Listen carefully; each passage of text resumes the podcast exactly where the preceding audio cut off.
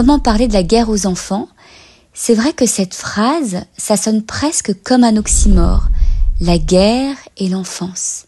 L'enfance, c'est vraiment le temps de la douceur, le temps des premières fois, des premières fois qu'on aimerait être pleine d'innocence. Le luxe de l'enfance, je crois que c'est vraiment de pouvoir se reposer sur les adultes, sur des parents qui vont contenir, qui vont protéger, qui vont filtrer, qui vont faire office de par-excitation, comme on dit dans notre jargon de psy. C'est-à-dire qu'on ne va pas tout dire aux enfants, on ne va pas donner comme ça du matériel brut. On ne va pas raconter notre angoisse telle qu'elle parce que les enfants ne sauraient pas trop quoi en faire et ce serait quelque chose d'assez effractant, de très angoissant. Donc ce qu'on va faire, c'est comme le disait Bion, on va leur donner la béquille. On va leur donner des éléments en fonction de leur âge, par rapport à la situation actuelle, en fonction de ce qu'ils ont entendu euh, de la réalité, en fonction de ce qu'ils ont vécu, pour certains, dans leur quotidien. On va leur donner des éléments qu'on a nous-mêmes déjà mastiqués, qu'on a nous-mêmes déjà travaillés, élaborés, de manière à ce que eux, ils puissent se sentir rassurés et pas surangoissés par ce qu'on va leur raconter. Je crois qu'il faut offrir le monde aux enfants morceau par morceau.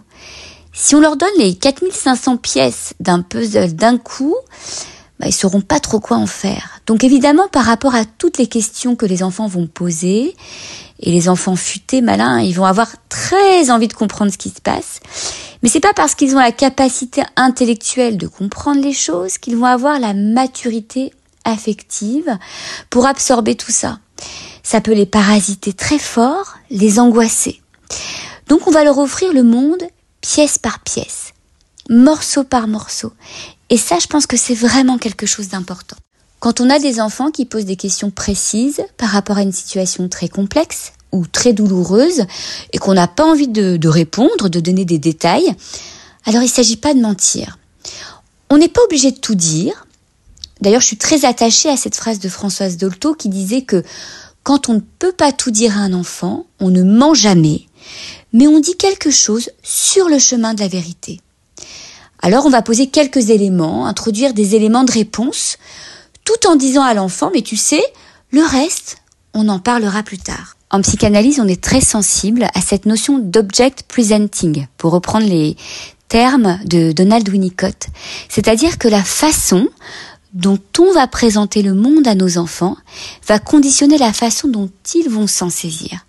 Donc si nous-mêmes on est terrassés par le désespoir, par l'angoisse, bien entendu qu'ils vont être embarqués un peu dans cette spirale-là alors, ça ne veut pas dire qu'on n'a pas le droit d'être triste et malheureux quand on vit des choses éprouvantes, hein, c'est la réalité de la vie. Il ne s'agit pas d'être dans le déni, mais il s'agit encore une fois de ne pas être euh, trop transparent, de ne pas trop leur dire, de ne pas leur dire, de leur dire de façon ajustée, adaptée. Mais en tout cas, plus on va pouvoir ouvrir une fenêtre d'espérance, plus on va pouvoir envisager du bleu, de la vie, plus eux vont être portés dans cette dynamique-là.